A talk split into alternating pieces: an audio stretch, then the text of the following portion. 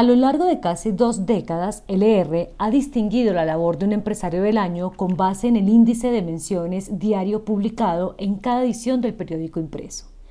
Ese termómetro de la actualidad empresarial se construye a partir de más de 80 noticias diarias publicadas en la edición impresa y digital. Al final del año se consolida el ranking de dichas menciones y se filtra por las empresas y empresarios con el mayor número de registros asociados a la responsabilidad social, la innovación, las inversiones, la generación de empleo y demás temas que desarrollan y hacen crecer la economía colombiana. El año pasado la pandemia opacó la labor económica en general, al tiempo que hubo un nutrido grupo de empresarios que hicieron noticias positivas y no dejaron que la economía tocara fondo.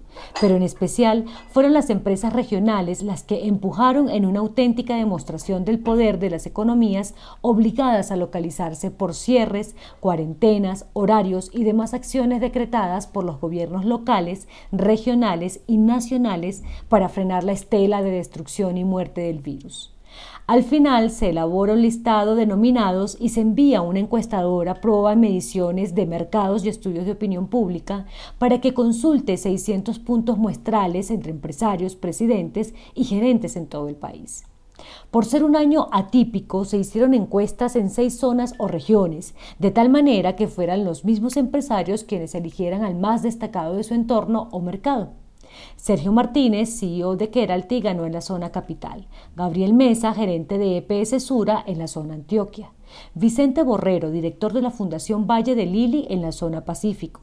Giovanni Mesa, gerente de Audifarma en la zona cafetera. Cristian Daes, CEO de Tecnoglass en la zona Caribe. Y Juan Felipe Montoya, gerente general de la incubadora Santander en la zona Santanderes. Muy merecida toda la distinción, en especial a las empresas del sector salud que no han sido inferiores al reto de sacar adelante al país en la coyuntura sanitaria. Pero se pecó y hacemos un mea culpa y un punto de reflexión al no incluir a mujeres en todos los listados, tal como se había hecho en años anteriores. Ser incluyentes en la información económica y destacar el papel de la mujer en los negocios, la economía y las finanzas no solo es un deber en pleno siglo XXI, sino una obligación mediática de mirar las cosas con otros ojos. Por ejemplo, ¿qué pasaría si en el listado de las 100 o 200 empresas más importantes del país hubiese más mujeres? ¿Por qué hay sectores en los que las mujeres dominan los segundos niveles pero no acceden a los puestos de dirección y mando?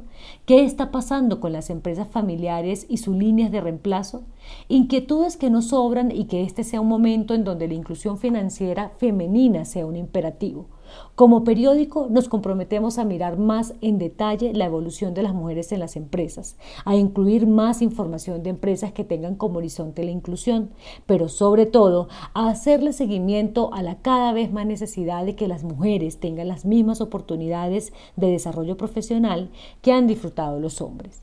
Algo tiene que cambiar y qué mejor que abrirles escenarios empresariales a una parte de la sociedad fundamental que siempre ha estado a un lado.